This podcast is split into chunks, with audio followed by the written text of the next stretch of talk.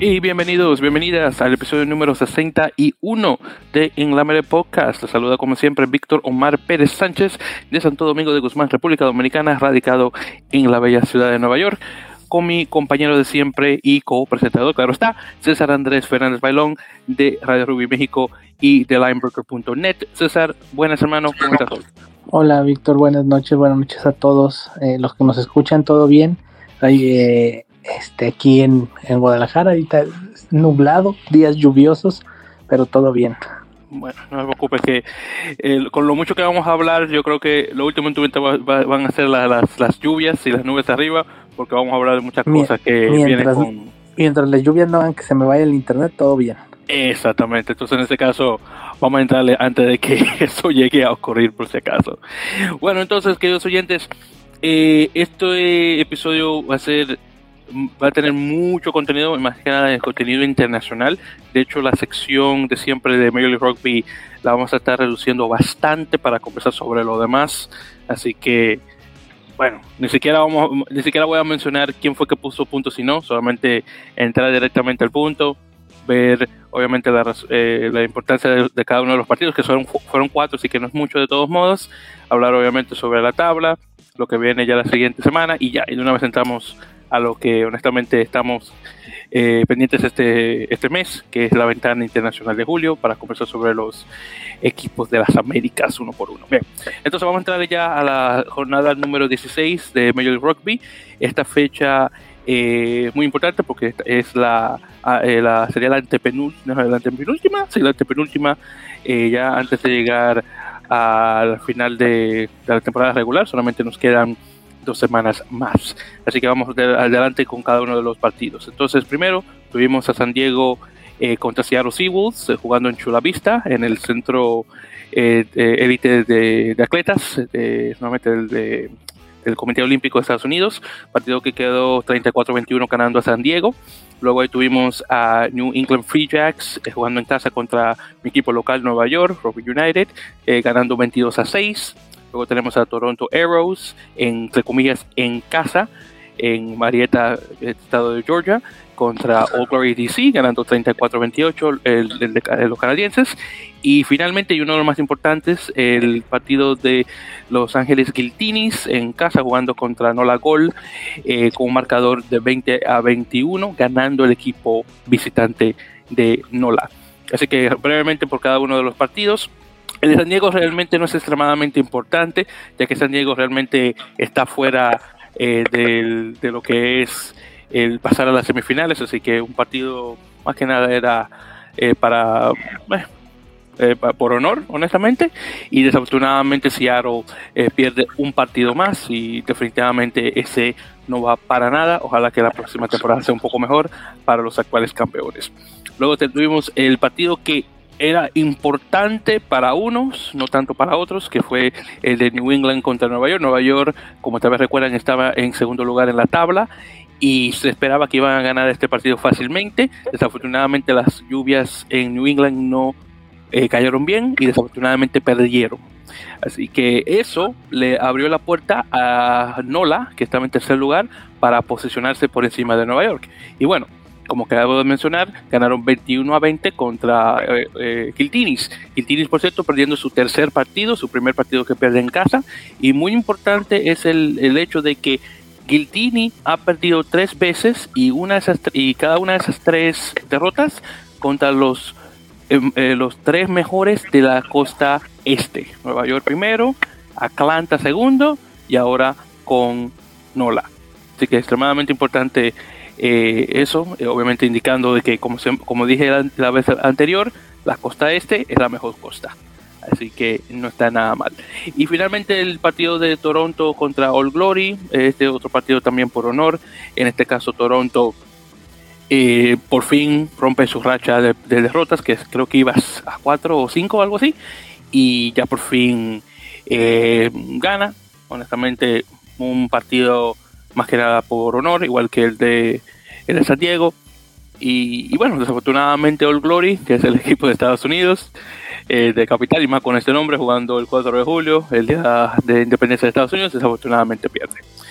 Bueno, entonces ya con eso dicho y repasando eh, la semana número 17, eh, viene cargada porque son seis partidos y esta es la penúltima jornada antes del final de temporada regular.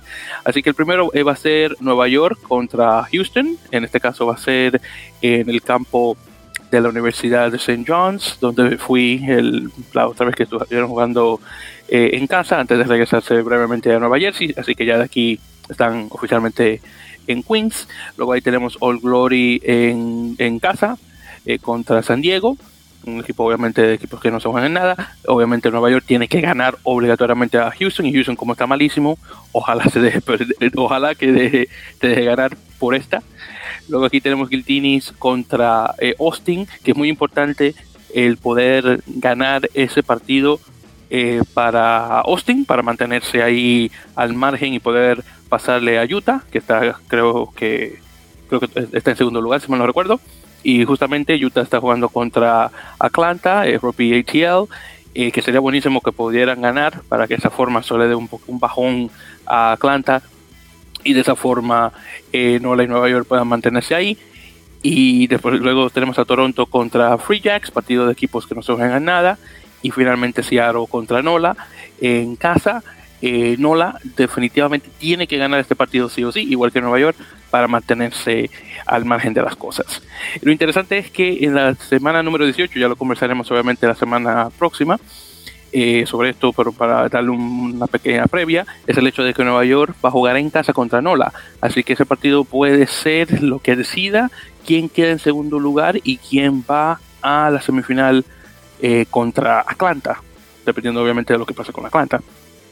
Y hablando directamente de cómo están las tablas actualmente, eh, tenemos primero, y bueno, ya están casi todas, eh, está casi todo el mundo eh, al margen. Tenemos primero a, por la costa este o la conferencia este, tenemos a Atlanta con 14 partidos jugados y 51 puntos, lo mismo que Nola y con 46 puntos, que también está igual con Nueva York, que también tiene 14 jugados y 46 puntos.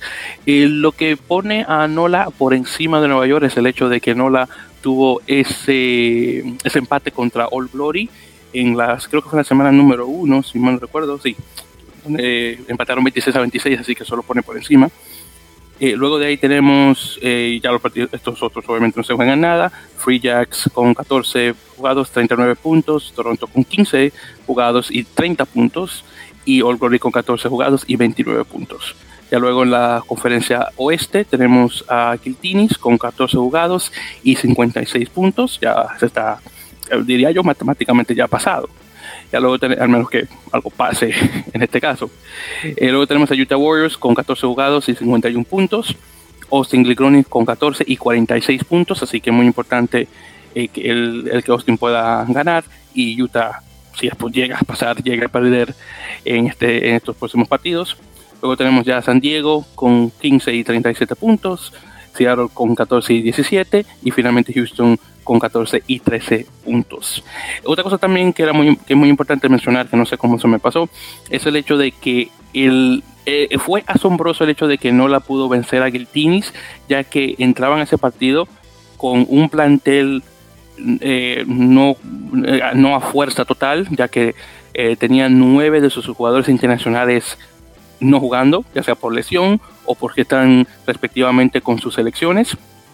Y Guiltinis, bueno, Guiltinis ha sido Guiltinis por eh, un corto tiempo, pero han mantenido cierta pauta en, los juegos, así que el hecho de que eh, eh, llegaron a perder con eso encima es increíble, asombroso, obviamente lo, creado por, por Nola, un partido que por cierto llegar, estaban perdiendo 14 a 3 comenzando el segundo tiempo para luego llegar a ganar 21 a 20, así que muy muy bueno definitivamente.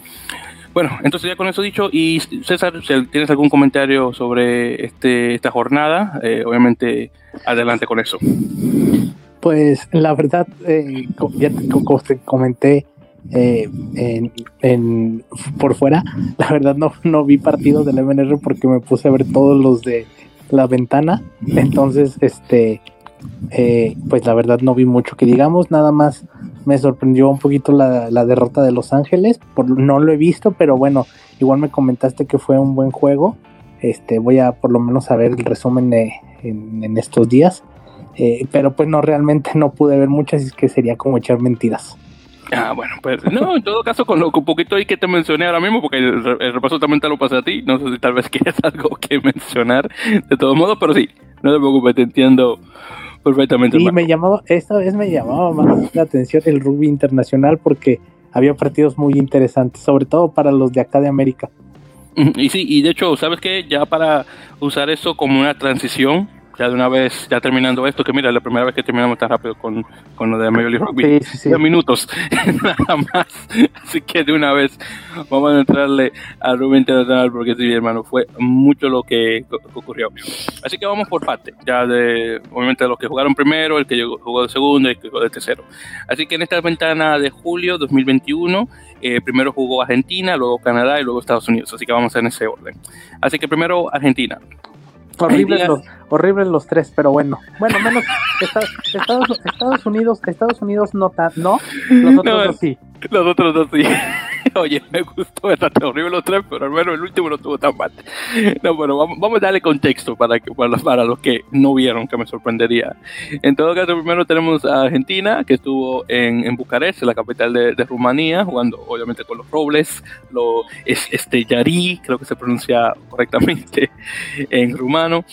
Eh, jugando eh, en el, en, estadio del Arco del Triunfo, aunque este es un Arco del Triunfo no en Francia, sino el de, el de Bucarest, eh, ganando Argentina 14 a 17. 24, perdón, 24-17, no 14, 24-17. Increíble lo que ocurrió. Y tremenda decepción de Argentina, un partido donde se esperaba que le iban, como dicen en México, partir la madre a Rumanía y no llegó a ocurrir. De hecho, Rumanía con un plantel relativamente eh, local, eh, que vienen de la Superliga Rumana, que no sé cuánto ha jugado con esto de la, de la pandemia, y con algunos de sus jugadores que están ni siquiera en el top 14 rumano, eh, top 14 francés, perdón, están en el Pro de 2 o directamente en Federal o algunos en, bueno, perdón, en Nacional o Federal 1 y quién sabe si más bajito, llegaron, llegaron bien cerca de Argentina hasta empatar 17 a 17 y luego Argentina obviamente venir a anotar los primeros puntos para ya luego eh, nuevamente ganar con nuevamente el 24 a 17 y bueno ya con eso dicho y ya dándole un repaso al, marcador, en, este caso, esto, en, aquí sí lo vamos a hacer. Por parte de Argentina tuvimos try por, por Rodrigo Buni en el 14, uno por Cordero en el 24, un, un try de penal en el 36 y uno por este chico eh, eh, Juan González que debutó en el minuto 73, eso obviamente se fue que eh, puso la pauta para ganar, con, ninguna conversión por parte de Nicolás Sánchez, no hubo patada en el, 30, en el del minuto 36 porque fue obviamente penal. Y una patada de conversión por Domingo Miotti, tarjeta amarilla a Gonzalo Beltrano, el medio melee, medio scrum. Luego por Rumanía tuvimos un try por eh, Capatana en el 45, no hubo conversión, desafortunadamente, por eh, el que estaba batando era un tal Melinte. El Melinte puso 4 de 5 conversiones en el 5, 22, 32, 62, que eso fue lo que eh, acercó el marcador. Y luego tarjeta amarilla a un tal Chirica.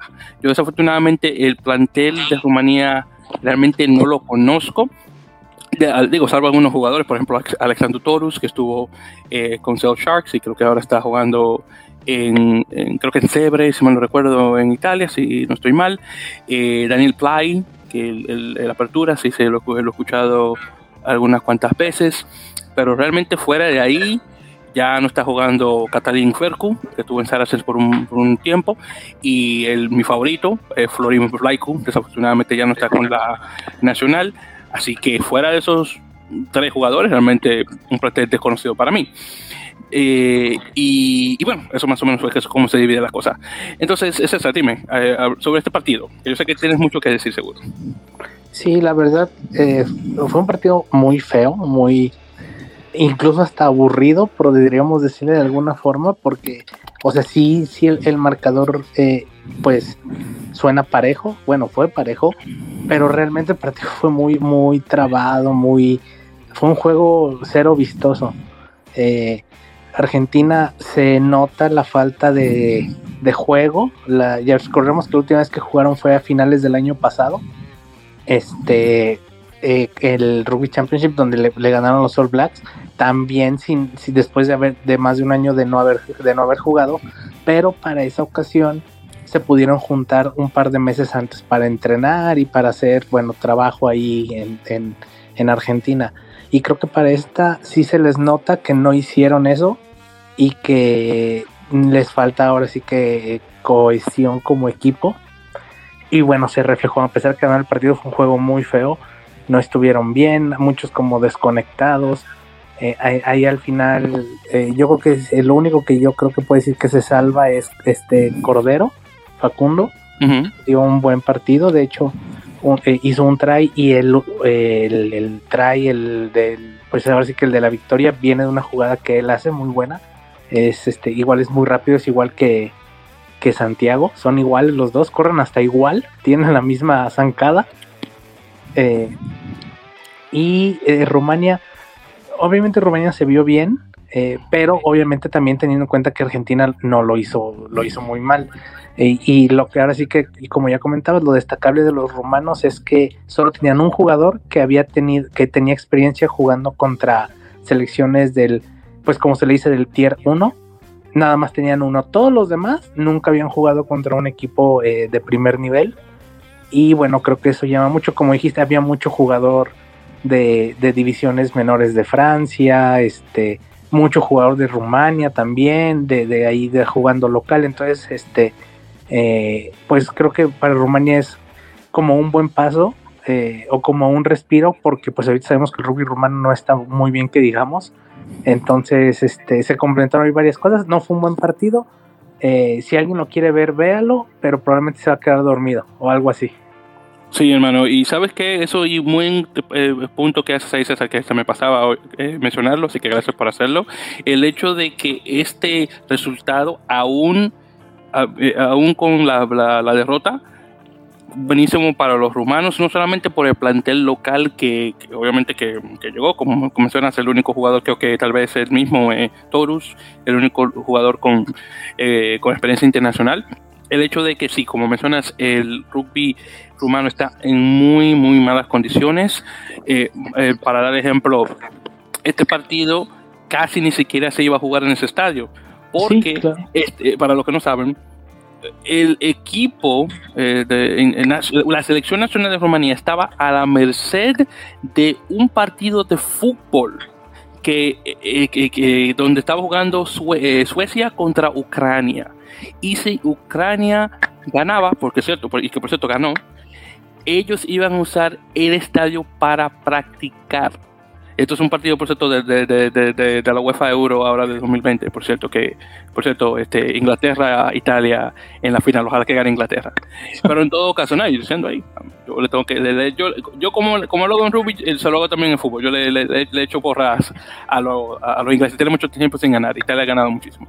Pero en todo caso, estaban a la merced de ese partido y qué bueno que no llegó a ocurrir, pero yo sé que fácilmente eh, la burocracia rumana le hubiera dicho, oye, Sí, ustedes tienen una historia de más de 100 años, sí, el ex rey de Rumanía les regaló este lugar, pero bueno, su deporte no vale la pena. El fútbol es donde está el, dinero. E, es, realmente eso era lo que iba a pasar. Qué bueno que no ocurrió. Eh, los rumanos tuvieron eh, no sé cuántas personas hubieron en el estadio, y yo sé que Rumanía, como muchos de los países de, Europa del Este, no, no, estaba muy bien con esto de la pandemia, pero tuvo un apogeo bueno, diría yo, para, al menos por lo que viene en, por la televisión. Y, y con ese resultado aún, buenísimo. Hay que darle su mérito. Desafortunadamente, el partido que van a tener contra Escocia no va a ocurrir por esto de los problemas de, de COVID-19 dentro del plantel escocés pero mm, bueno, ellos tuvieron, por cierto, cada vez que un equipo pierda, pero pierda bonito, ah, desde ahora en adelante, César, yo le voy a poner a eso un cafeteros. Ándale, sí. Eso fue un cafeteros. Sí, sí, sí. Bueno, digo, como, como comentario, ¿qué tan mal está el rugby de Rumania ahorita que los dejaron fuera de la Sí, hermano. bueno, y, es una, y, vamos a hablar un poquito más de eso. No, no, no, no, no, sí, no, lo quemo, no lo quemo para hablar más adelante, pero digo, bueno, eh, como dato, qué tan mal está que no incluyeron a un equipo rumano en la Supercop. estoy muy de acuerdo con eso y ya vamos a darle un poquito más, ya luego hablaremos de eso. No me vayas a estropear el, tema que eso venía. le dejo para con los demás. Muy bien, perfecto. Pues vamos a darle adelante en ese caso. Entonces, siguiente partido. Tenemos a Gales en Gales, en el, creo que fue en el, Millennium, sí, sí, exactamente. Eh, jugando contra Canadá. Este horrible, horrible. ni, horrible siquiera Canadá, pero... ni siquiera me dejaste hacer la presentación antes de hablar sobre esto. No, no, no, pero ya hablando en serio. Entonces, todo lo que ocurre. Esta es una rivalidad más o menos. Canadá en su tiempo bueno de los años 90 eh, ok, había perdido con Gales varias veces, pero llegó a, ganar un partido en el 93, creo que fue en el 94, eh, cuando tenían este tipo, este, no recuerdo ahora cómo se llama el caballero, este, un buen apertura que tuvieron, que siempre la gente me habla que uno de los mejores sí, de, sí, sí, se me fue el nombre, pero sí, sí, sí sé quién es, que de hecho, este, creo que jugaba profesional en no sé dónde, en Europa, algo así. Sí, sí, sí, ese, ese caballero. pero sí, lo he visto. Eh, yo creo que apellido Reese, creo, ¿verdad? Sí, jugaba no sé si en Inglaterra o no sé dónde. Sí, pero sí, es ese caballero.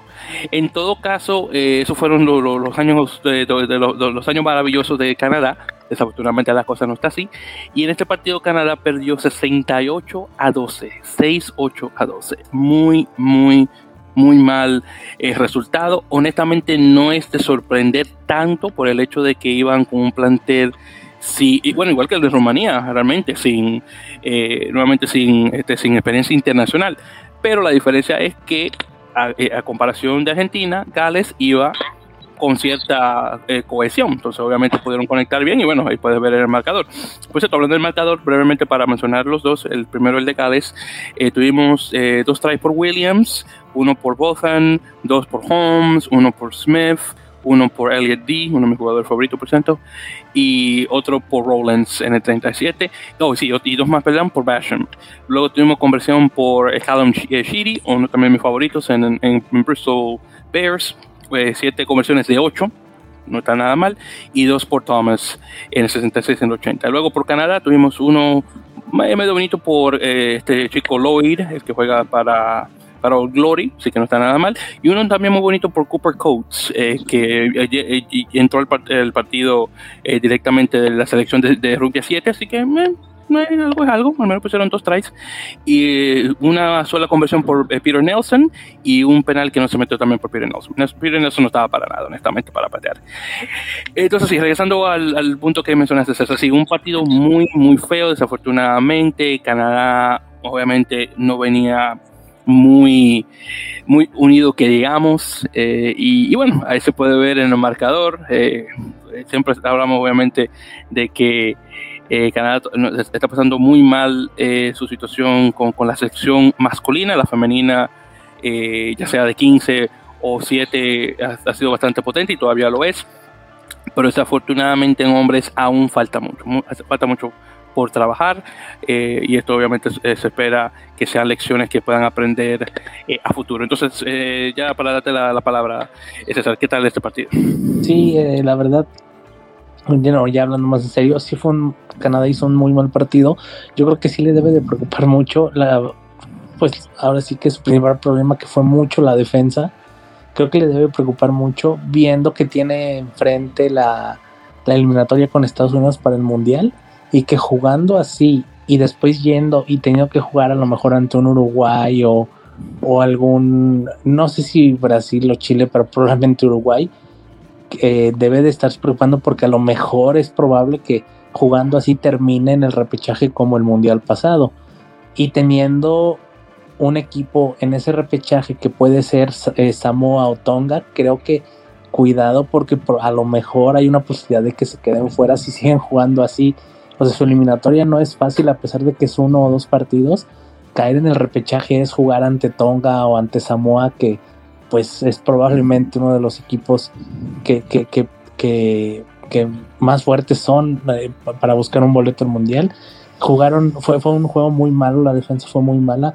Gales realmente, pues todo el momento, todo el partido estuvo, se estuvo dando, dando gusto. Eh, con, con, las jugadas, entrando, rompiendo, apoyando tries. La verdad es preocupante para los canadienses. Hace mucho que no vi los canadienses tan mal. De hecho, yo me acuerdo, ya lo dijiste en los noventas, pero mucho después, estoy hablando de 2000, 2011, 2012, yo recuerdo juegos de Escocia en Canadá donde este eh, o de Italia en Canadá donde si bien Canadá perdió pero perdió por uno o dos puntos o sea realmente creo que el canadiense le está sufriendo también y creo que se está demostrando ahorita sí. Y definitivamente y por cierto hablando sobre sobre ese punto que hiciste de lo que es eh, la eliminatoria con Estados Unidos también tengo que admitir que bien eh, nuevamente le partieron la madre a Inglaterra perdón a Canadá pero es posible que con la eh, con la concentración que van a tener ya durante septiembre o tal vez, tal vez agosto septiembre diría yo y con los jugadores que juegan que están en Europa los cuales no jugaron ahora eh, para, para julio eh, como por ejemplo Tyler Ardrum, eh, Taylor Paris, es que llega a recuperarse, este chico Tyler, eh, no recuerdo el apellido, que juega para Montpellier, y unos cuantos más que están en Europa, por ejemplo, el, el, el Boom, este chico Matt, Matt Tierney también. Es posible que con esos otros jugadores el nivel llegue a subir un poquito más y puedan dar pelea a Estados Unidos. Claro está, no, todavía no se sabe con, con certeza, pero ahí veremos. Lo que sí te puedo decir es que desafortunadamente en este partido perdieron a dos jugadores eh, por lesión. Uno es el, pilar izquierdo, eh, Tyler Rowland, y el otro es el segunda línea, el, capitán de, de, cosas de Free Jacks, eh, Josh Larson. Los dos desafortunadamente no, dieron, no dieron más en relación a lesiones, entonces ya están fuera. Eh, déjame ver, lo que tuvo Roland fue. Ah, bueno, oh, sí, recuerdo que lo había chocado eh, con, eh, con, Lucas Rumble eh, en, un, en, un, tackle, entonces está fuera. Y Larsen tuvo una, una lesión en una de sus piernas, no sé cuál, no me dice. El caso es que hay jugadores que lo puedan reemplazar, pero bueno, es un problema de todos modos. Y, y Larsen uno, diría yo, de ese plantel, uno de los, mejor, de los mejores jugadores que tienen. Y afortunadamente, eh, como te mencioné, lo, perdieron hasta, a, lesión. Y por cierto, en este plantel, eh, también para eh, mencionar nuevamente, venían 13 jugadores nuevos. Muchos de ellos afiliados con, con, equipos de, de, Major League Rugby, muchos de ellos con, Toronto, claro está, y venían algunos chicos de la academia que tienen en, en Columbia Británica, la de Pacific Pride, y algunos también de la Universidad de, de, Columbia Británica, que es uno de los mejores equipos universitarios que tiene el país. Y hasta el son de hoy, como puedes ver, Canadá todavía está usando sus jugadores amateur, una cosa que ya Estados Unidos ha dejado atrás. Entonces es algo que todavía se está usando, no con tanta frecuencia, claro está, porque hay más jugadores profesionales, pero aún así. Entonces ahí también puedes notar el nivel de igual manera. Sí, es este obviamente sí tiene eh, ahí en esa parte sí también creo lo mismo. Eh, pero bueno, vamos a ver cómo se refleja en la eliminatoria. Van a ser dos juegos buenos. Yo creo que Estados Unidos va a ir directo y Canadá va a tener que pasar por, por eh, Uruguay. pero, pero yo sí veo mejor Estados Unidos ahorita que Canadá. Vamos a ver. Exacto. Sí, entonces yo no me no quiero cantar victoria, aunque lo siento también de igual, de igual manera, pero no, no le quiero cantar Victoria porque luego viene, viene te y viene sin darte, sin darte cuenta y hacen, juegan bastante bien. Así que uno nunca sabe. Y bueno, ya para terminar de, este último partido de los equipos que estaban en Europa, tenemos a Estados Unidos, eh, de visitante en el famoso Twickenham, la Catedral, eh, jugando contra un Inglaterra B, C, jugadores bastante jóvenes que Eddie Jones, el entrenador, eh, quería pasar. Y bueno, muchos de ellos dieron bastante, jugaron bastante bien. Y en todo caso, el partido quedó con un marcador de 43 a 29, eh, ganando Inglaterra. Pero hay que darle mérito a Estados Unidos, que hizo un, cafeteros y un cafeteros bien hecho, por el hecho de que eh, durante el, la si, vamos, te lo pongo de esta forma, César. Si Estados Unidos hubiera jugado el primer tiempo como lo jugaron el segundo, yo creo que ganan honestamente. Y solamente para ya hablar sobre los, el puntaje y demás, antes de darte la palabra, claro está, y antes que me vaya a responder. Entonces, primeramente con Inglaterra. Eh, tuvimos try por uno que, eh, que por cierto, eh, curiosamente nació en Estados Unidos, en Ohio, Sam Underhill, en el minuto 7. Luego tuvimos uno por Lawrence en el 14 que también, por cierto, ahí dio unas cuantas cachetadas, por cierto. Luego tuvimos ahí dos por este chico eh, Cocanasiga, eh, uno por eh, Lamir, creo que se pronuncia, en el 50, eh, uno por Marcus Smith, hermoso, por cierto, trae de Marcus Smith, en el 36, y uno por Harry Randall en el 70, que creo que fue Randall que le pasó el balón a Smith o por el try, si mal no recuerdo. Y de conversiones tuvimos 4 de 7 por Smith. Ya por Estados Unidos tuvimos try por eh, Fanana Schultz, que ya regresa obviamente de su tarjeta roja, en el minuto 42, uno por Cam Dolan, muy bueno el de Cam Dolan, por cierto, 57, el, jugador con más experiencia internacional en ese plantel. Luego tuvimos uno por Hanko Hammerside de Nueva York, que se me gustó mucho, 74, y uno por este chico Christian Dyer, que también es de Nueva York, pero eh, estaba junto con eh, la selección de 7, así que un, un, bueno, un Cooper Coates. Así que de qué forma, una cosa muy interesante, que el último ensayo o try que pone Canadá y Estados Unidos lo pone un jugador conectado con la selección de 7. Así que muy bueno eso. En la selección de conversiones tuvimos eh, 3 de 4 por, por Luke Harty en su primer partido con Estados Unidos, que jugó relativamente bien. Digo, no es un Major McGinty, claro está. Ese, es, ese es mi irlandés, no Carthy, pero en todo caso y una, una patada de penal por parte de él de igual manera. Bueno, entonces con eso dicho, César, y antes de la palabra, hermano, dime, háblame de este partido. Sí, fue eh, por ahí te había, comentado que lo estaba viendo y como que me aburrió y me puse a ver la Fórmula 1. Este, pero obviamente, bueno, lo terminé después de ver, eh, vi el segundo tiempo después. Eh, sí, un primer tiempo que sí fue pues muy, muy de Inglaterra. Estados Unidos como que no se veía mucho, no encontraba por dónde, pero en el segundo tiempo eh, fue muy bueno. De hecho, en o sea, en, parciales, por decirlo así, ganaron el segundo tiempo, si no me equivoco. 26-17, sí, Fue muy buen segundo tiempo, Estados Unidos se vio bien y realmente creo que se empieza a ver ya por fin el pues el reflejo de la, liga, ¿no? De la Major League Rugby, ya con muchos jugadores profesionales, que ya todos los jugadores profesionales, y se empieza a ver que si bien no era una Inglaterra, este, muchísimas, hubo 15 debutantes, algo así, 15 eh, debutantes con la selección, pero no dejan de ser jugadores que juegan en la liga inglesa. Entonces, este, eh, creo que fue, fue un buen segundo, muy buen segundo tiempo. Eh, entonces, creo, como ya lo dije, creo que Estados Unidos para mí es favorito sobre Canadá en la eliminatoria. y sí fue un muy, buen partido, de un muy buen segundo tiempo, que al final creo que el marcador es más amplio de lo que a lo mejor podría o debería de haber sido, pero sí en el primer tiempo, bueno, fue la diferencia, pero cerraron muy bien. Estoy muy de acuerdo, hermano. Y, nuevamente, se salieron de ese campo con la frente en alto, eh, tuvieron una muy buena, eh, nuevamente tuvieron una, eh, dieron muy buen rendimiento en el segundo tiempo solamente, desafortunadamente, pero bueno, al menos por parciales, como te mencioné, ganaron un 27-17 contra Inglaterra. Si hubieran jugado así desde el principio, segurísimo ganan. hubiera sido tremendo, tremenda sorpresa si hubieran ganado, yo creo, y más un Twickenham. pero, pero sí, hay que dar su mérito a Estados Unidos. me quedó bastante bien y bueno, que ojalá que continúen así y que mantengan este tipo de ritmo contra, contra Canadá ya llegando septiembre.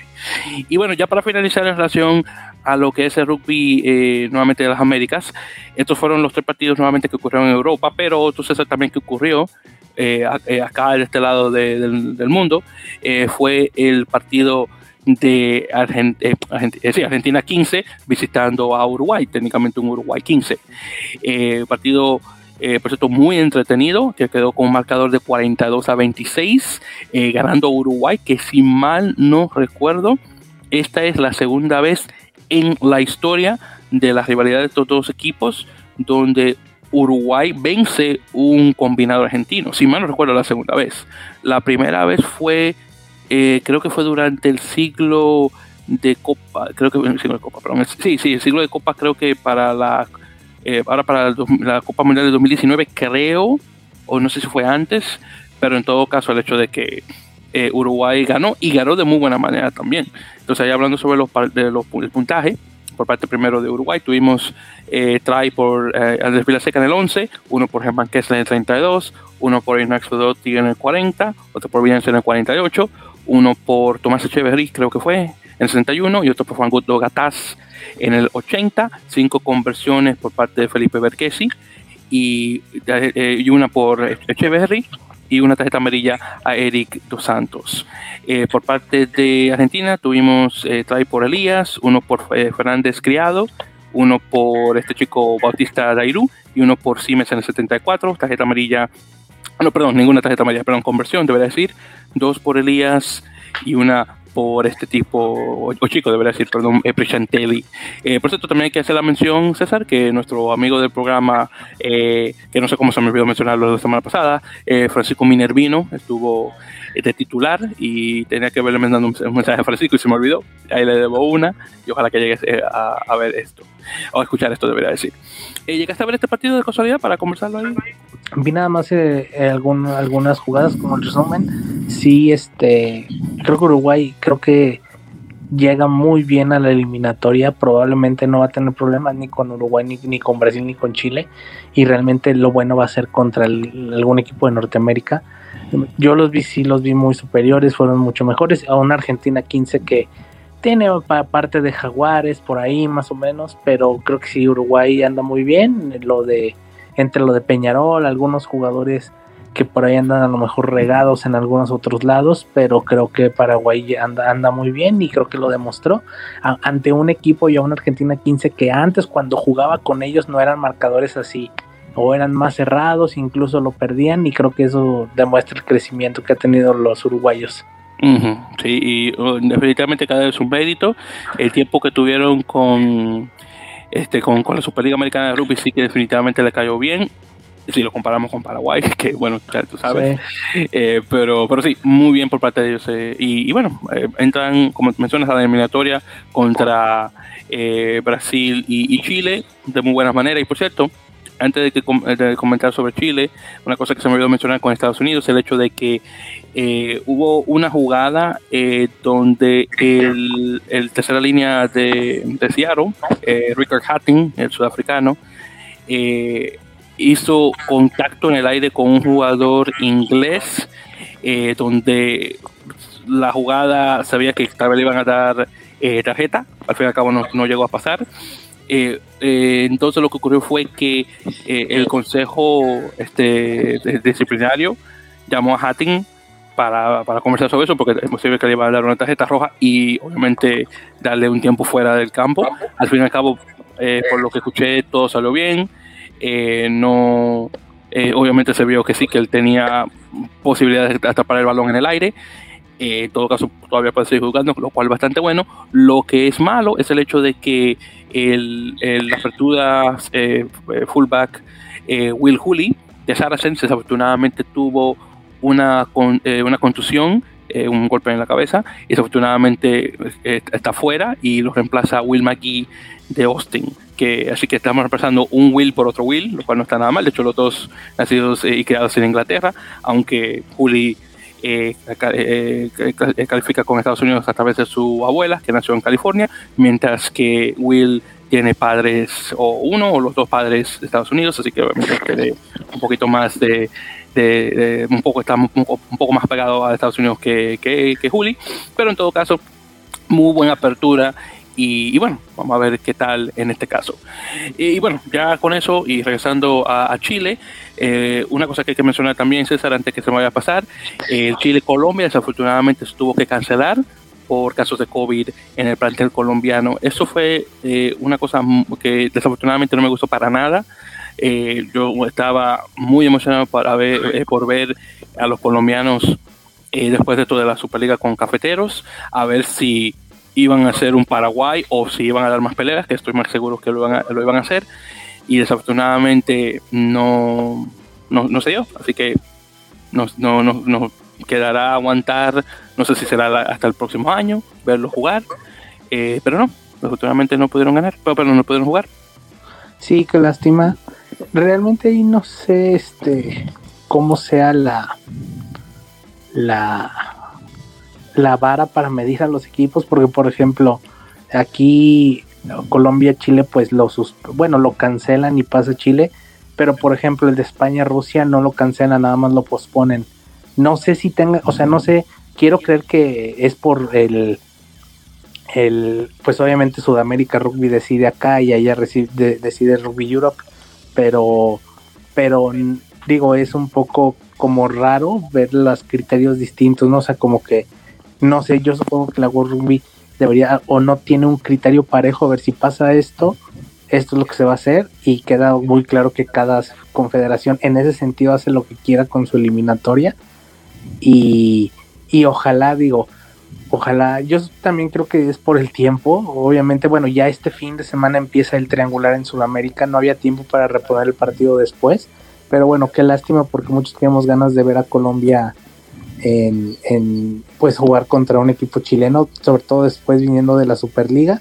Pero bueno, esperemos que después Colombia pueda tener otro tipo, otro, otros partidos, eh, no sé, test matches en, a fin de año o ese tipo de juegos que bueno, que les puedan quitar el trago amargo de la eliminatoria. Sí, exactamente, hermano. Y bueno, ya con eso, conversado sobre lo de la ventana, vamos a entrarle a las noticias y, y cositas así. Bueno, creo que no, no, vamos, no vamos a salir tanto del, rugby internacional, pero ahí lo mencionaremos ahora mismo. Entonces, primeramente, es César, para hablar ya sobre la última ronda de la serie internacional de, menores de 20, que, se jugó, que se estaba jugando ya en Sudáfrica, ya por fin terminada. En ese caso, eh, se estaba jugando eh, el opuesto del primer lugar y el tercer lugar. En el tercer lugar era Georgia, eh, eh, o los Junior Lelos, para ser más específicos, contra los Teritos de Uruguay.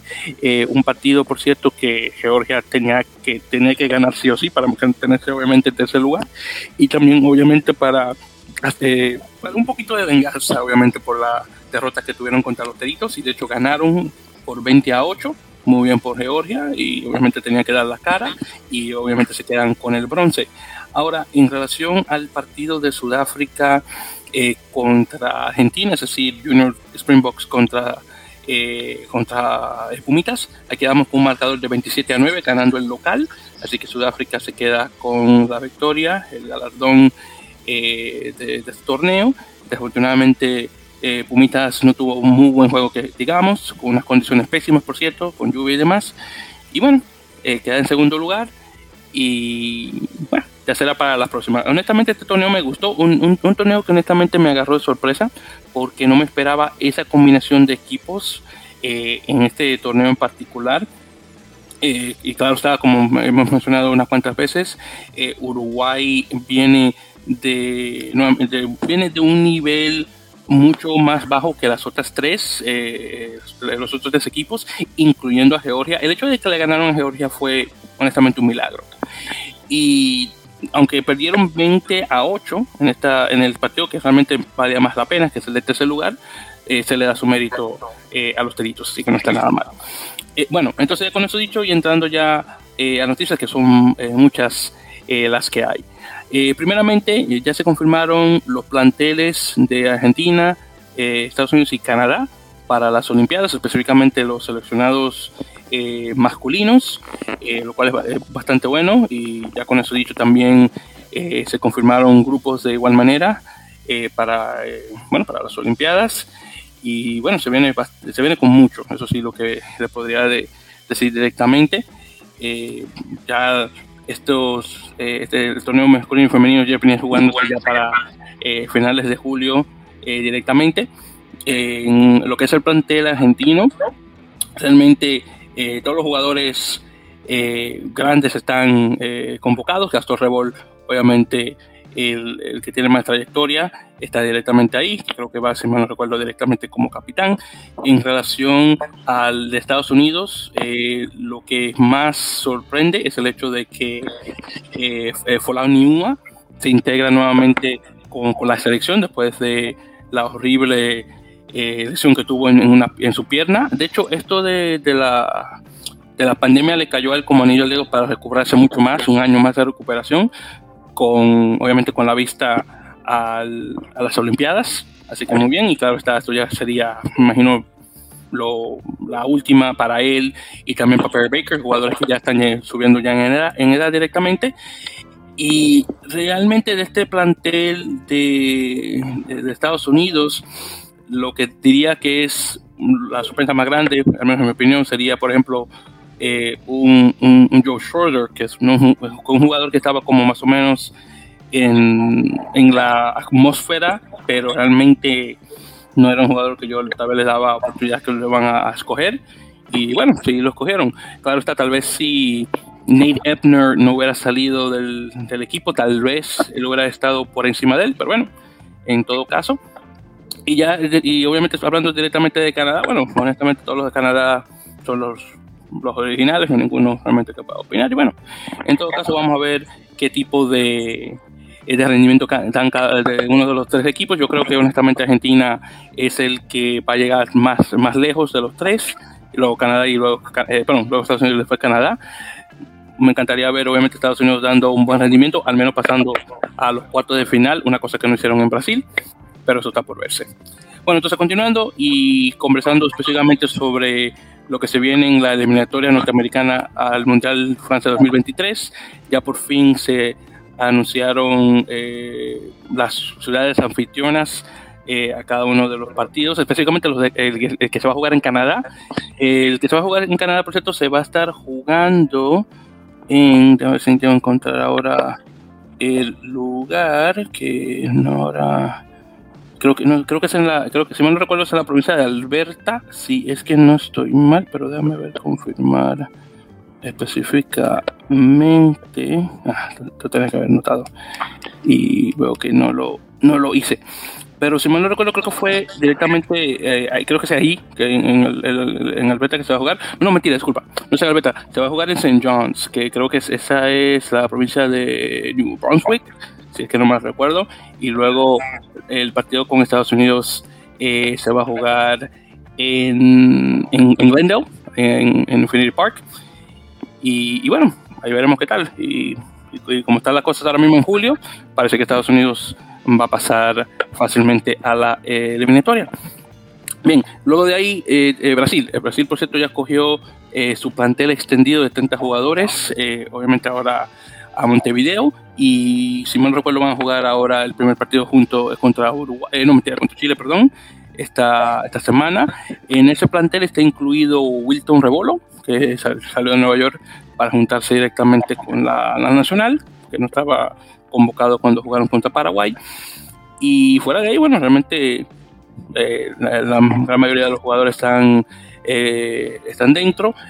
El que sí es nuevo es un tal Gabriel Quirino, ese no lo conozco, así que no puedo opinar mucho de él. Eh, ya los otros jugadores que yo pensaba que iban a estar, como por ejemplo Andy Williams, este, Devon Mueller, Alexandre Alves, esos ninguno fueron convocados, así que vamos a ver qué, qué tal, qué tipo de rendimiento da Gabriel Quirino a, esta selección brasileña. Bien, entonces ya con eso dicho, y déjame ver qué otra cosita tengo que mencionar. Oh, por cierto, hablando sobre Estados Unidos, una cosa también que se me pasó a mencionar, el centro por la psique, el, el ton, bueno, el neozelandés de Nessa Tongana, para ser más específicos, eh, que juega con eh, Harley Quinn, desafortunadamente tuvo eh, una ruptura del tendón de, tendón de Aquiles y desafortunadamente va a estar fuera del, del, campo por nueve meses. Así que desafortunadamente Paul no va a estar disponible para los partidos nuevamente contra Canadá y bueno, no queda de otras, nueve meses fuera. Eh, un jugador bastante bueno y con mucha potencia. Eh, desafortunadamente no hay realmente un, centro que está en Estados Unidos que yo sepa con ese tipo de, eh, cualidades que tiene la psique. Así que va a ser muy, muy difícil honestamente buscar un, un jugador de esa talla. Pero bueno, ahí veremos qué tal. Bien, entonces ya con eso vamos a hablar directamente sobre algunas cuantas firmas, que muchos hay, por cierto. Eh, primero tenemos a Mateo Carreras, el ala, eh, que por cierto, bueno, no fue firmado, pero fue agregado, debería decir, eh, al plantel este de, los Pumas por una lesión que tuvo Emiliano Bofelli. Así que me imagino que estará eh, jugando ya, ella pronto. Que por cierto, que no, no sé cómo se me pasó mencionar eso, eh, para darle ahí brevemente para mencionar los partidos estos de la, de la ventana que vienen ahora. Eh, entonces primero vamos a tener justamente Argentina con su serie de dos partidos contra Gales. después ahí tenemos Canadá contra Inglaterra y finalmente Estados Unidos contra Irlanda. Así que si Canadá juega como jugó contra Gales, obviamente Inglaterra sí que le va a dar bastante fuerte y obviamente Estados Unidos, aunque no gane con, Irlanda, tiene que tener ese mismo tipo de, de partidos que tuvieron con Inglaterra, obviamente para salir eh, con, bueno, con cierto respeto. Y obviamente con Argentina eh, no pueden jugar de esa forma contra, eh, contra Gales como hicieron contra Rumanía. Así que estos son partidos que tienen que darle bastante fuerte. por cierto, César, antes de continuar con las noticias, hermano, y hablando sobre estos tres partidos, ¿alguna opinión sobre algunos? Ahí como tú los ves, tal vez cada uno. Pues... Mm, yo creo que les va a ir, les va a ir bien en general. Eh, primero, bueno, quiero enfocarme un poquito en lo que, regresarme un poquito a lo del Sevens que mencionaste de los Olímpicos. Este, Argentina creo que sí es el que mejor lo veo. Este, creo que también, bueno, yo por ahí había, eh, había dicho en una edición anterior que Irlanda creo que podría ser la sorpresa. Creo que por ahí también está Argentina llegan muy bien, están jugando muy bien los últimos torneos, sobre todo lo han hecho, lo han hecho muy bien. Este y creo yo que, que creo que pueden dar una buena sorpresa. Obviamente están los fillanos y todo eso. Estados Unidos creo que también, y también coincido que es Estados Unidos y luego Canadá. Entonces vamos a ver, es un, un, torneo que este, pues yo creo que probablemente nos va a entregar muchas emociones. Vamos a ver qué tal les va. Ojalá, ojalá los argentinos puedan hacer, sobre todo para la representación de este lado, un buen este eh, una buena actuación. Exacto, sí, muy de acuerdo. Pero sobre estos partidos de la, de la ventana que mencioné. De la ventana, mira, yo creo que Argentina obviamente va, tiene que mejorar muchísimo lo que hizo con Rumania. Gales tampoco es un Gales muy completo, ahora menos le seleccionó el Halpenny, entonces pues menos todavía. Eh, pero pero sí, creo que lo van a hacer mejor, espero que lo hagan mejor, eh, porque va a ser un Gales mucho más difícil que lo que fue Rumania. Eh, Canadá, lo de Canadá e Inglaterra, bueno, ya no sé qué esperar de Canadá en la gira, la verdad es algo complicado. Este es algo complicado porque no es un Inglaterra completo, como ya lo mencionamos, pero tampoco es un Inglaterra malo, pues son jugadores que juegan en la Premiership y Canadá pues no viene de un buen resultado y yo creo que va a ser algo muy similar. Y, lo de, y de Estados Unidos, creo que Estados Unidos le puede, puede este, hacer un, un, mejor, eh, mejor, bueno, creo que Estados Unidos va a ir a la alza, eh, pero eh, obviamente las ventajas de, lo de la Major League Rugby se van, se van viendo cada vez más eh, son jugadores que se están convirtiendo en profesionales ya completos, a lo mejor no, no, eran, no eran tan profesionales. Irlanda también va a ser un Irlanda un poquito, un poquito desarmado por lo de los Lions. Normalmente estas ventanas cuando hay gira de los Lions son eh, un poco complicadas, no complicadas, sino los equipos europeos la, usan para probar mucho jugador nuevo, mucho debutante, pero aún así son buenos juegos para los equipos de Norteamérica y creo que creo que va a ser un buen papel Estados Unidos este ya una vez ya como más armados más lo que vimos en el segundo tiempo contra Inglaterra creo que va a ser más o menos por ahí. Y el Canadá Inglaterra qué, qué tal ese Ah, pues de hecho, ya, igual como lo mencioné ahorita, yo creo que va a ser algo muy similar a lo que fue contra Gales. Eh, pero bueno, esperemos que Canadá pueda mejorar un poco pero la verdad no le veo mucho. Creo que esta gira no va a ser muy buena para los canadienses y los va a dejar con muchas dudas para para para la eliminatoria. Mm, bueno. entonces en ese caso, gracias hermano por esos comentarios. Entonces ya en ese caso, ya entrando de ya por fin a las firmas, que no sé cómo se me pasó ahí mencionar ahí rapidito lo que se viene ahora este fin de semana. Bien, entonces, eh, eh, Santiago Chocobares el centro. Eh, firmó eh, dos años, con dos años más con Statue de San, con el, Toulouse. Muy bien por, por él, y centro nuevamente lo mejor. Luego ahí tenemos otro centro, un canadiense, eh, Liam Bowman, que firmó con la, con la Academia de, de Poix, de los que son, son, los menores de 23 años, de Montalbán, del, del Pro de 2, de la segunda división francesa. Y este, por cierto, es otro chico canadiense que va a Francia. Y aunque estamos hablando, eh, eh César, ahora sobre estos, eh, estos males que está pasando eh, actualmente la selección canadiense, hay que admitir que hay muchos, muchos chicos canadienses menores de 21 años que están directamente entrando a, rumbo a Francia, entrando a estas academias, tomando, obviamente tomando conocimientos y es posible que estos, estos chicos sean la esperanza de la selección canadiense a futuro. Cruzando los dedos, claro está. Sí, obviamente, pero bueno, yo creo que todavía falta mucho. Sí, sí. Pero falta todavía para poder ver un Canadá a lo mejor más competitivo con esos jugadores jóvenes. Eh, sí, eh, estoy completamente de acuerdo. No te digo que no, pero ahí para darle un poquito de esperanza al rugby norteamericano. Vamos a ver qué tal. Todo depende, claro está. Eh, junto con Bowman está este chico que se llama eh, Brim, que está con Carcassonne, creo que también con, con el squad de ellos.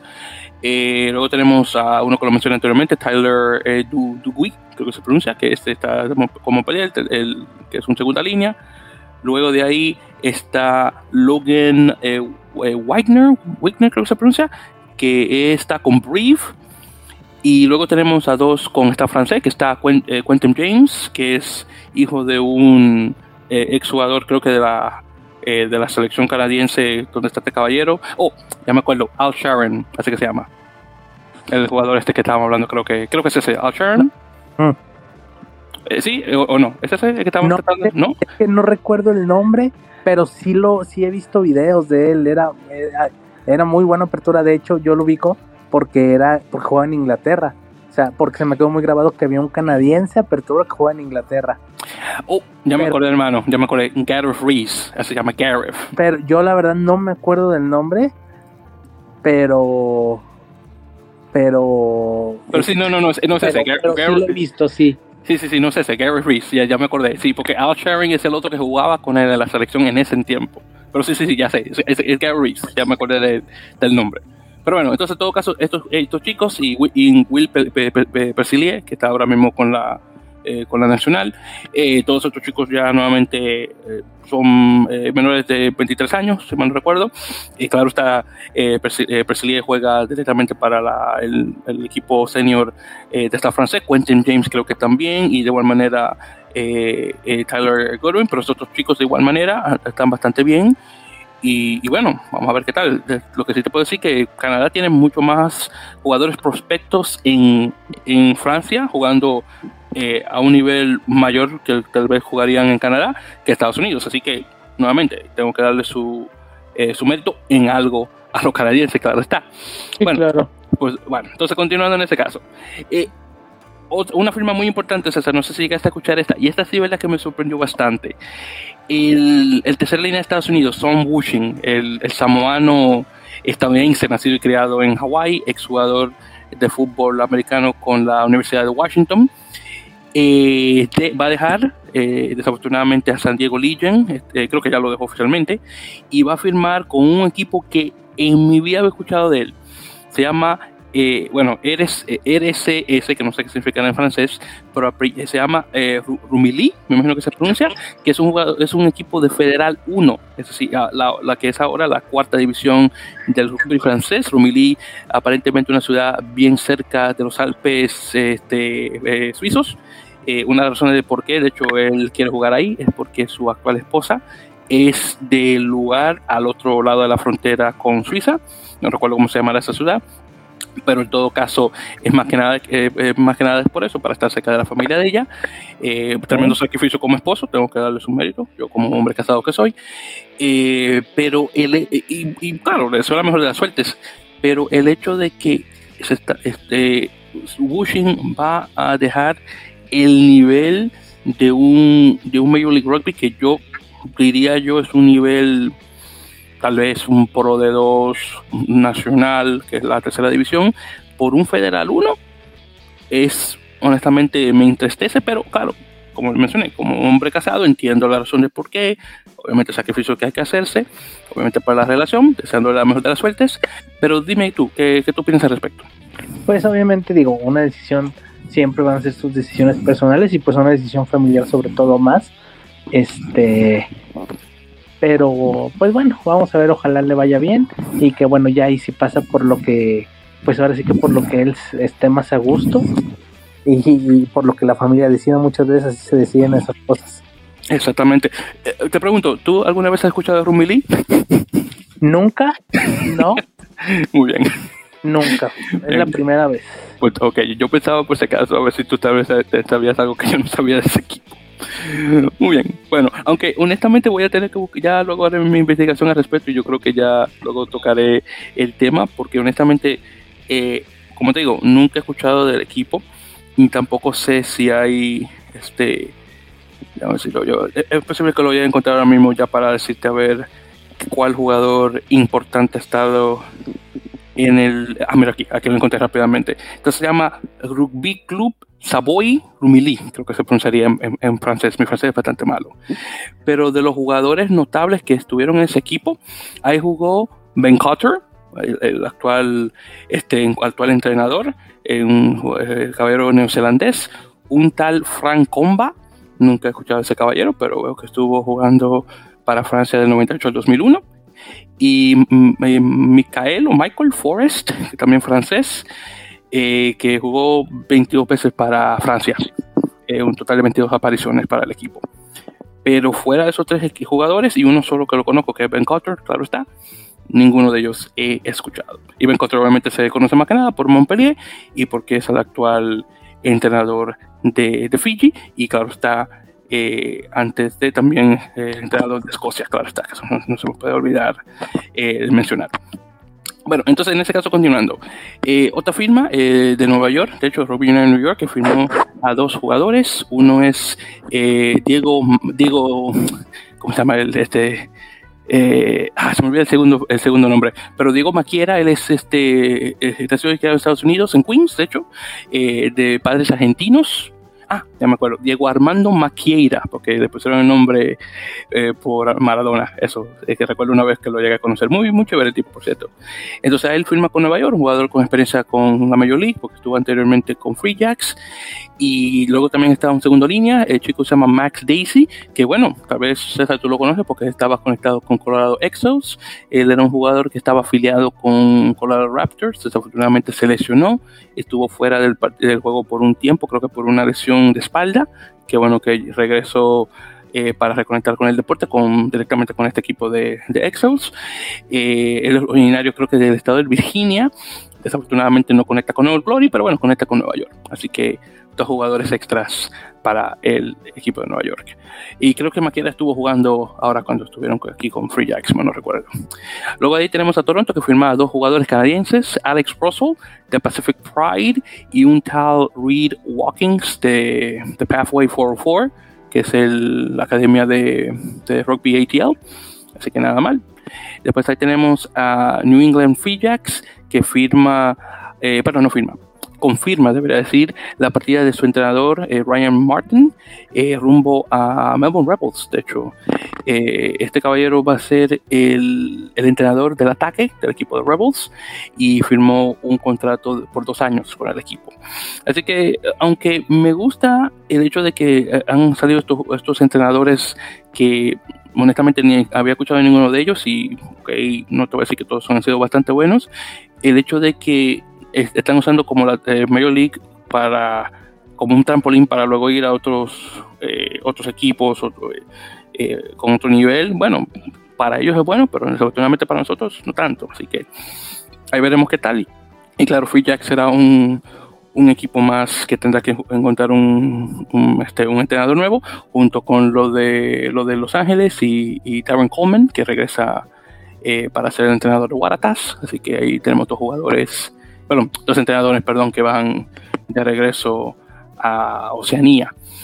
pero una cosa que sí tengo que mencionar, César, que lo estuvimos hablando fuera de la grabación, es eh, creo que tal vez una de las firmas más grandes que ha tenido Major League Rugby en su corta historia en relación a plantel, y es el hecho de que eh, Houston Sabercats confirmó la firma del ex entrenador nacional de Sudáfrica, Heineken Mayer, como su director de rugby para la temporada 2022. Entonces, este caballero, eh, conocido, a menos al menos conocido por mí, eh, por su este, por su este, su carácter cuando su equipo está de malas, eh, que se pone ahí a tirar muchas malas palabras y otras cosas más que tengo que decir. Bueno, va a estar entrenando al equipo de Houston, tomando obviamente la posición de, Paul Healy. Y, bueno, esto es una, una, firma de que honestamente no me lo esperaba, un, un entrenador de tal nivel con, Houston. Entonces dime César, ¿qué tal esta firma de, de, de Mayer?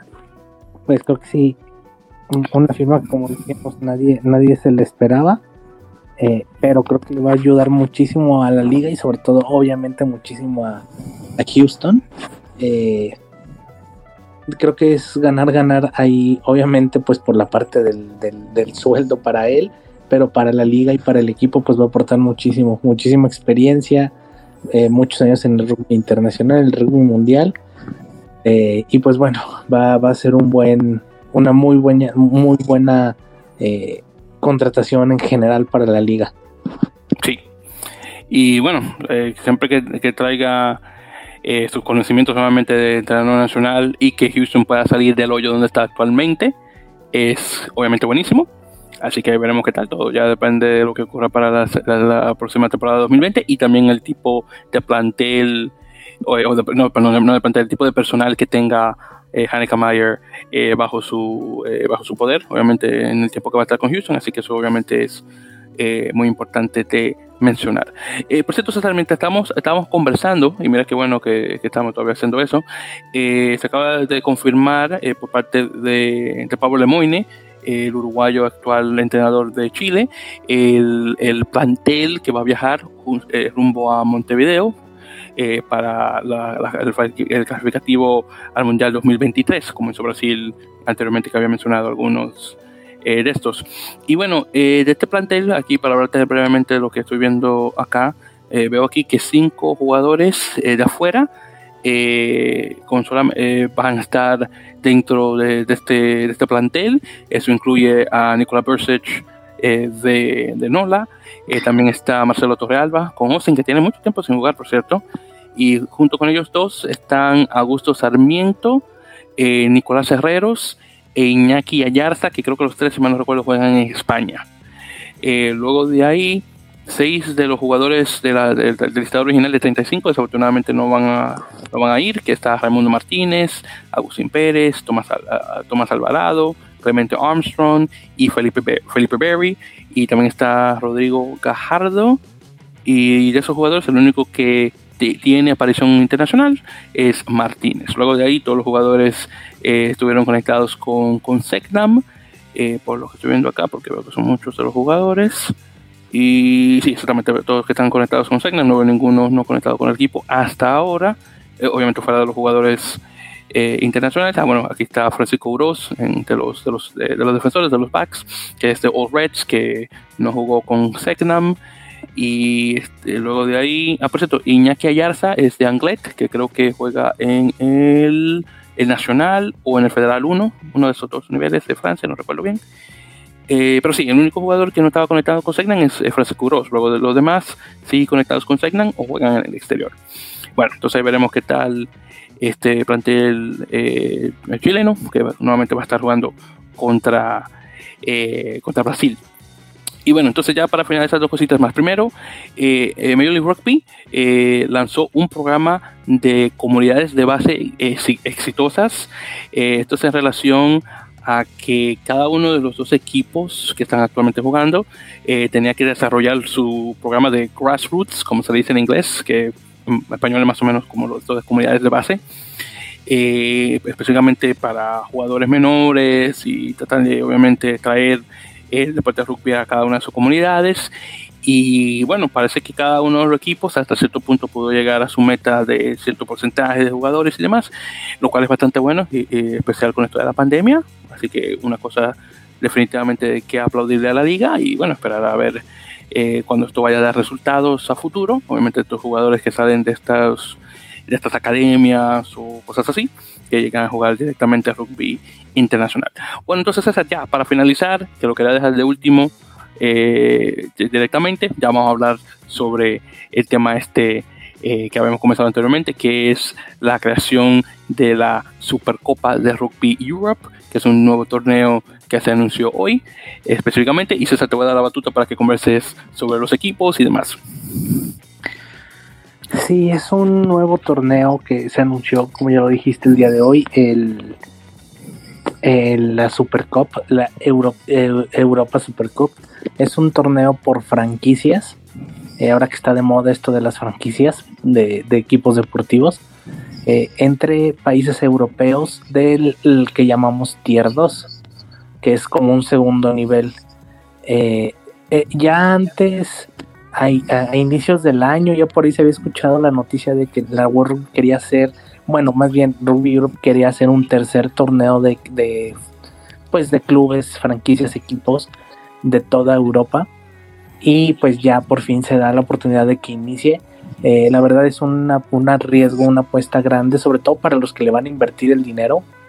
Eh, en tratar de llamar la atención para que la gente se meta al torneo, vaya a los partidos, vaya a, a verlos, a verlos a, los lugares donde van a jugar. Eh, ya entrando un poquito más en, lo que es, es eh, son ocho equipos, son dos, conferencias, la este y la oeste. En, eh, son va a ser a, a, un todos contra todos a dos vueltas. Cada equipo va a jugar seis partidos en la primera ronda, ida y visita y local. Y los dos mejores de cada grupo van a pasar a semifinales y luego una final en la conferencia del, este están dos equipos rusos, que es el Lokomotiv, es del mismo club que el equipo de fútbol del Lokomotiv de Moscú, es el Lokomotiv Rugby, y el Enisei, que ese eh, al Enisei ya lo hemos visto en la Challenge Cup en Europa, incluso ya tuvo una victoria, no me acuerdo contra qué equipo fue, pero ya tuvo una victoria ante un equipo que si, no me recuerdo francés. El Brief, si me recuerdo. Exactamente, sí. Eh, y los otros dos son eh, los, bueno, no es, eh, así es el nombre, es Black Lion de Georgia. este, y para mí, el que yo creo que es el equipo más sorpresivo de todos, y eso es lo que teníamos, decíamos ahorita que tenía que ver con Rumania, es que va a haber un equipo en Israel, en Tel Aviv, que se llama, se va a llamar Tel Aviv Heat.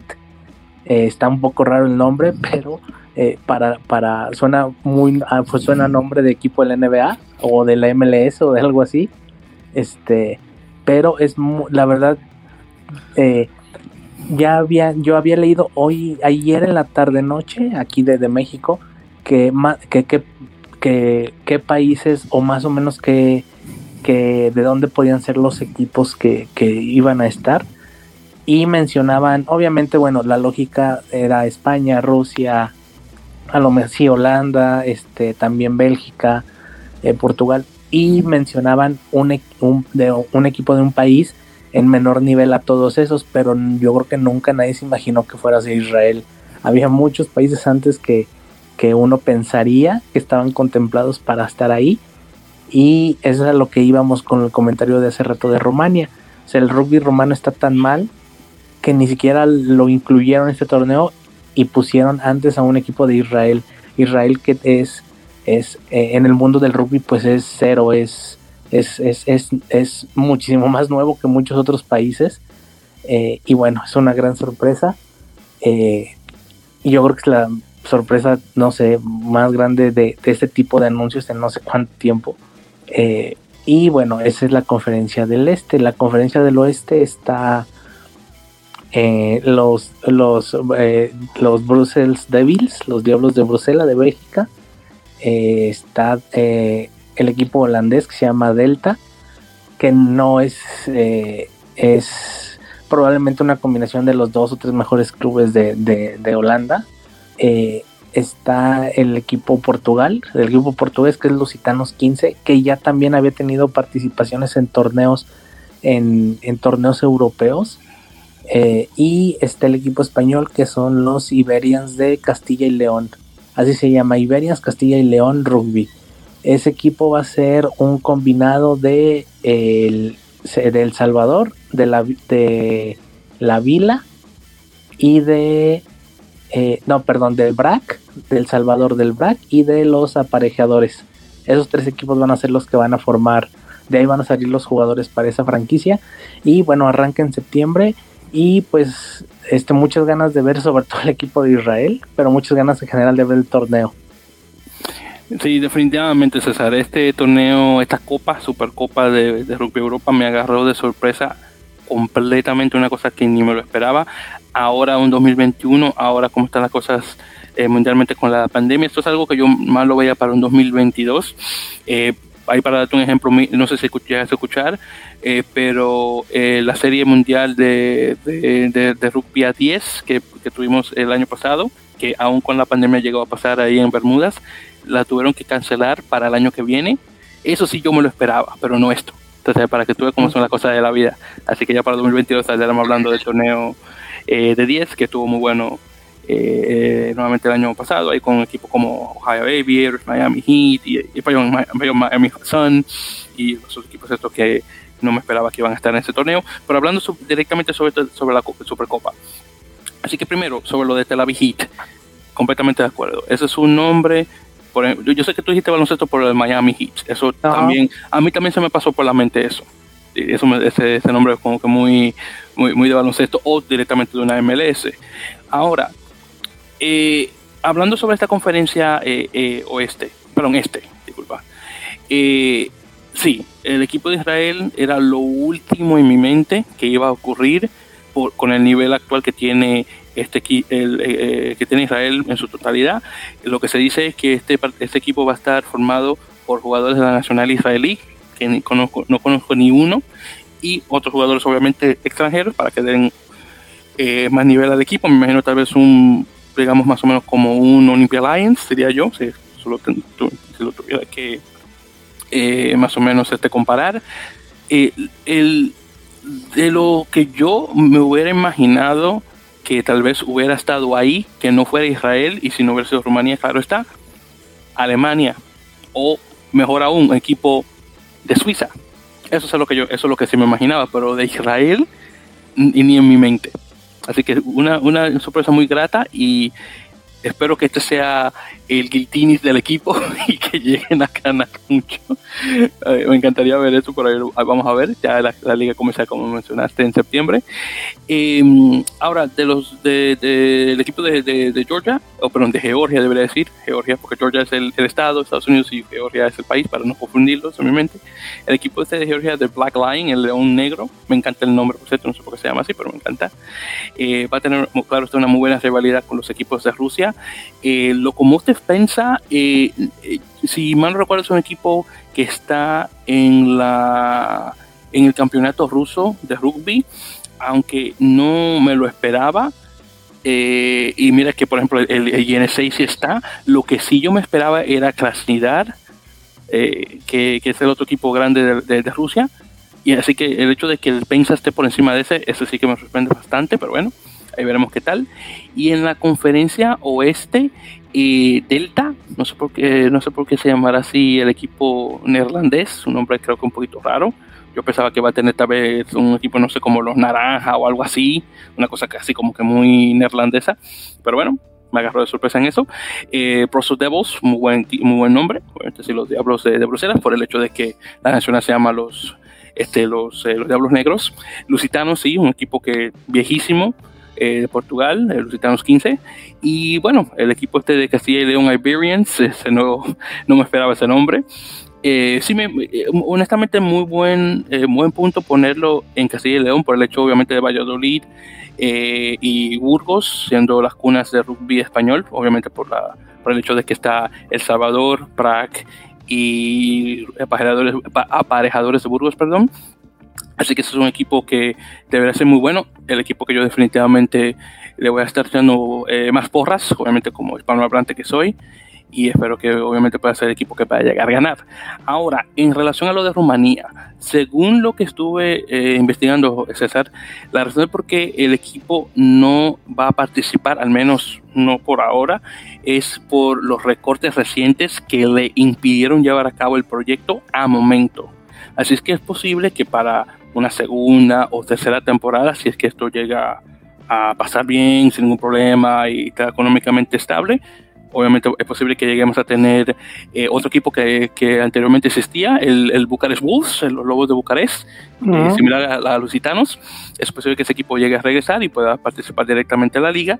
Lo que sí, como te digo, me sorprende mucho es el hecho de que Alemania no está aquí.